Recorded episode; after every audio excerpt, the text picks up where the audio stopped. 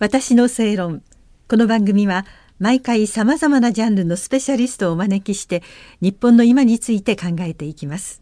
こんばんは那須恵理子です。今夜も前山形県知事で国際教養大学客員教授の斉藤博さんにお話を伺います。よろしくお願いいたします。よろしくお願いします。簡単にプロフィールをご紹介させていただきますと1957年山形市のご出身で東京外語大学卒業後ジョンズ・ホプキンス大学の高等国際問題研究大学院で修士号を取得され金融関係の専門でいらしたんだけれども2005年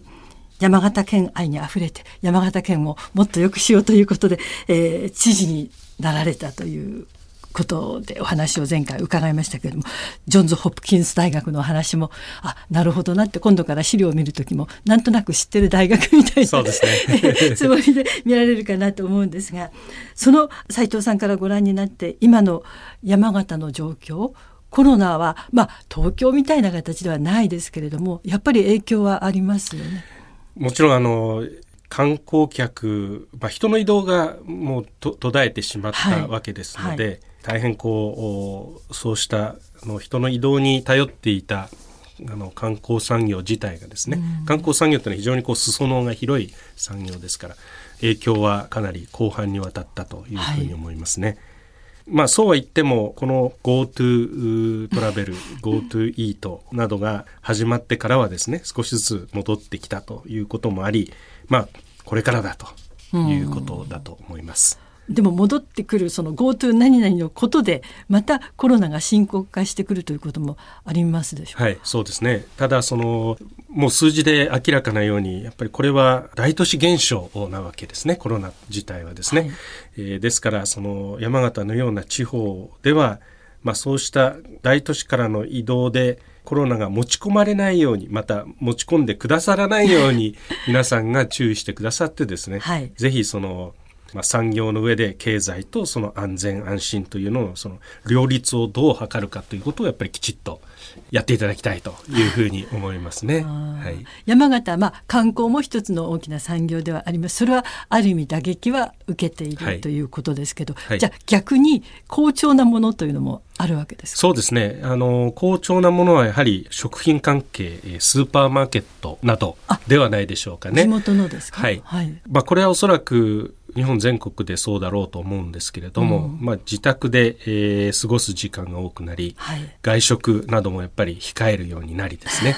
ご家庭のその帳場に立つ方々は大変ご苦労だと思いますけれどもえー、食事を家で取ることが多くなる、えー、したがって食材を購入する必要があるということで、うん、えー、食品関係スーパーマーケットなどは従来から比べると、まあ、2割3割、うん、えー、増収増益だという話を聞いております。山形特別に何かありますか？他の県と違うところって食材に関してはあの特にそれだけ切り出してこのコロナの時代に違うということはないというふうに思いますが、はい、まあただあのあえて言うと山形というのは非常にこうお裾分け文化があってですね。お裾分け、はい、いいですね。はい、例えばその春先のいろんなその山菜とかですね、はい、それからまあ漬物とかですね。あの今頃ですとやはりそのキノコを山に取りに行くとかですね、はい、そういうものをその取ってきた人はご近所に配って、まあ、分かち合うんですね。うん、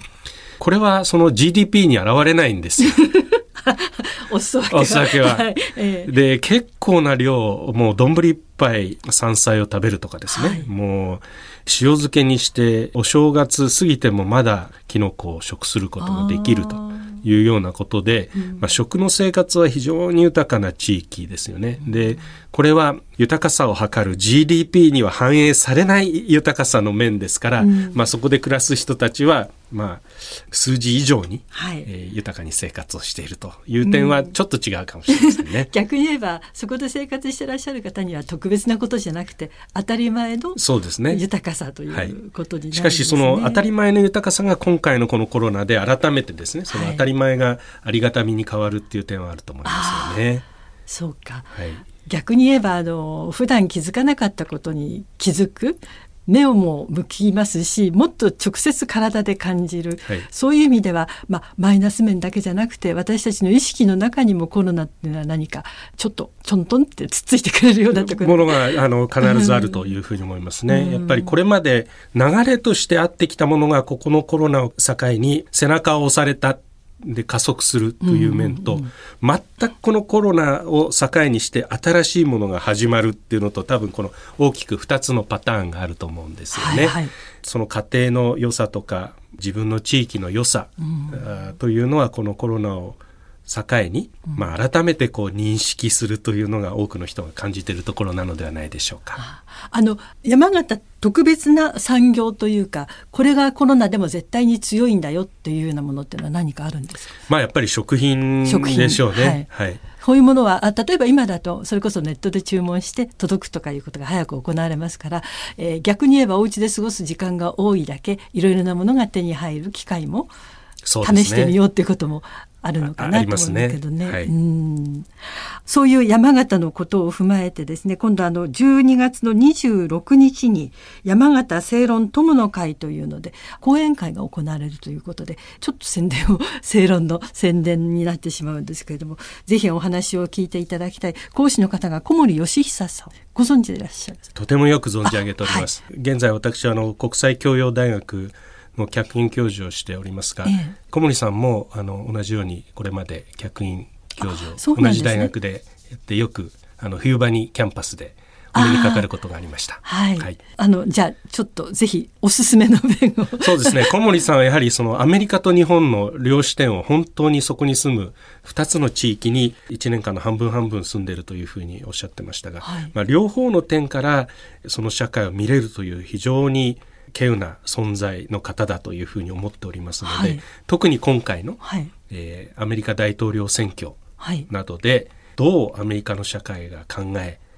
どう変わろうとしているのかということを、そのトランプさんバイデンさんの、えー、選挙の中で、はい、えーお話が聞けるのではないかということで私も実はあの26日は、はい、あの参加する予定でございまして楽しみに今からも楽しみにしております、はい、ぜひ興味のある方はあの山形正論で検索していただければわかると思いますので菅首相とバイデン氏日米新リーダーの時代と国際政治の展望という一応題がついております。まさにアメリカと日本ということですね、はい、はい、ありがとうございました、はい、前山形県知事で国際教養大学客員教授の斉藤博さんにお話を伺いました。私の正論お相手は那須恵理子でした